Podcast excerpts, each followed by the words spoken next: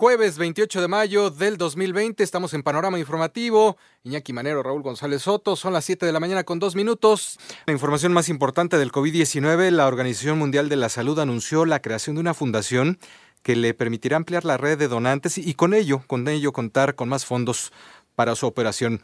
Por otra parte, de acuerdo con las autoridades cubanas, la pandemia de coronavirus le quedan 15 días más de propagación en la isla pues, y por esto van a comenzar a trabajar en un programa de reapertura que se realizará con apego a las recomendaciones de especialistas. Y recuerda, por favor, si llegas a toser, a estornudar, cúbrete la nariz y la boca con el codo flexionando o con un pañuelo.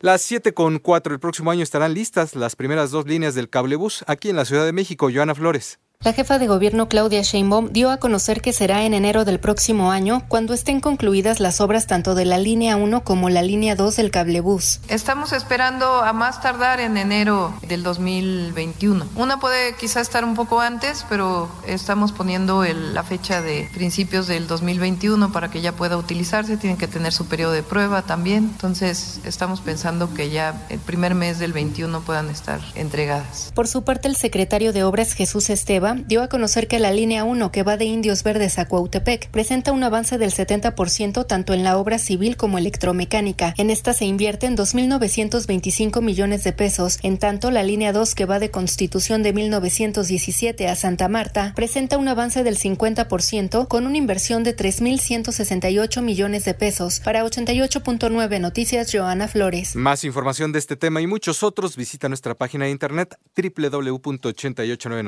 .mx. 7,5 en Tabasco se registró un aumento en la violencia en contra de las mujeres. Vámonos hasta Villahermosa. Lorena del Carmen Hernández. Lore, muy buenos días. Muy buenos días, Raúl. Efectivamente, Julia Arribillega, directora de Análisis Estadística de Observatorio Ciudadano Tabasco, informó que el secretario ejecutivo del Sistema Nacional de Seguridad Pública que el número de llamadas de 911 con reporte de incidencia de violencia contra la mujer en Tabasco muestra un incremento de violencia contra la mujer de enero del presente año a abril del 2020. Se incrementó hasta llegar hasta cerca de 230 casos cuando al inicio del año estaba solamente de 70 y 80 de llamadas mensualmente. Indicó que esta estadística está avalada por la autoridad federal y, que las tendencias eh, comenzó a crecer cerca de, febrero hasta el mes de abril, casi en un 60% de sus llamadas de emergencia. Es el panorama. Gracias, Lore. Gracias, Lore. Y esta tendencia en Tabasco es una tendencia a nivel nacional. En Villahermosa nos escuchas a través de Noticias 103.3 de FM, 650 de AM. Siete con seis integrantes de la Canaco en Veracruz, la Cámara Nacional de Comercio, piden al gobierno estatal pagar un mes de la nómina de empleados. Mario Arjona, Mario, muy buenos días. Sí, ¿qué tal? Así es, eh, a través de eh, la Cámara Nacional de Comercio de aquí de, la ciudad de Veracruz, eh, pues solicitan al gobernador del estado pagar el mes de nómina debido a que pues no tienen recursos y que están en dificultad los empresarios veracruzanos. Solicitan esto que se haga a través de el impuesto que ellos aportan mensualmente del 3% a la nómina y que bueno, dicen que con esto no se arriesga que no se aplique el recurso de algunos programas sociales y que bueno, que pues ese dinero está precisamente para eh, apoyar a los empresarios en caso de alguna emergencia.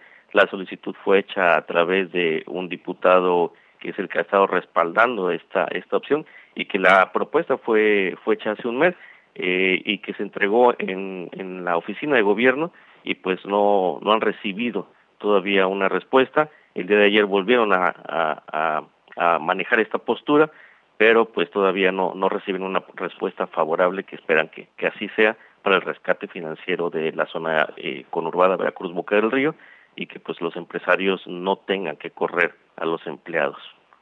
Vamos a ver cuál es la respuesta y en qué plazo se da, por supuesto. Gracias, Mario Orjona, Mario Orjona, allá en Veracruz. De ahí nos vamos a Colima.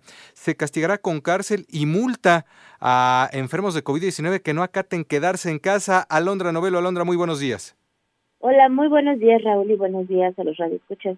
Así es, de acuerdo al artículo 212 del Código Penal, en el Estado de Colima en materia de salud, pues las personas que estén enfermas de algún padecimiento contagioso, en este caso pues de COVID-19 y no acaten las indicaciones de resguardo en su casa, por lo menos de 40 días serán acreedoras a prisión y una multa por poner en riesgo a la ciudadanía. Esto lo dio a conocer pues la coordinadora de unidad de asuntos jurídicos de la Secretaría de Salud en Colima, quien resaltó pues que la ley menciona que se podría imponer de tres meses a tres años de prisión y multa equivalente de 50 a 100 días de salario mínimo. Y es que refirió que las personas infectadas al salir de la calle pues ponen en riesgo a la demás población que tiene buena salud, ya que podría ser contagiada e incluso fallecer, lo, lo que agrava pues el delito. Hasta aquí el panorama en Colima. Claro, y si es peligroso que uno salga a la calle sano, pues imagínate una persona enferma. Gracias a Londra Novelo allá en Colima, donde nos escuchas a través de Amor 99.7 de FM. te nueve porque ya nos conoces desde hace mucho, muchísimo tiempo. Te hemos acompañado, brindado información que sirve en 889 Noticias. Queremos que te mantengas actualizado en todo momento, en donde te encuentres trabajando, en casa, en tu trayecto hacia cualquier destino, realizando la actividad que sea. Tenemos el compromiso de mantenerte al tanto de lo que ocurre todos los días de una forma veraz y oportuna. Ten la certeza de que en 889 Noticias podrás tener al instante la información sobre el avance de la pandemia de COVID-19, las cifras más actuales en nuestro país y en el extranjero, el levantamiento de las medidas de confinamiento y la reactivación de las actividades laborales y económicas y mucho, mucho más. Así es que sintonízanos todos los días en el 88.9 de FM, de tu radio claro y en digital a través de iHeartRadio.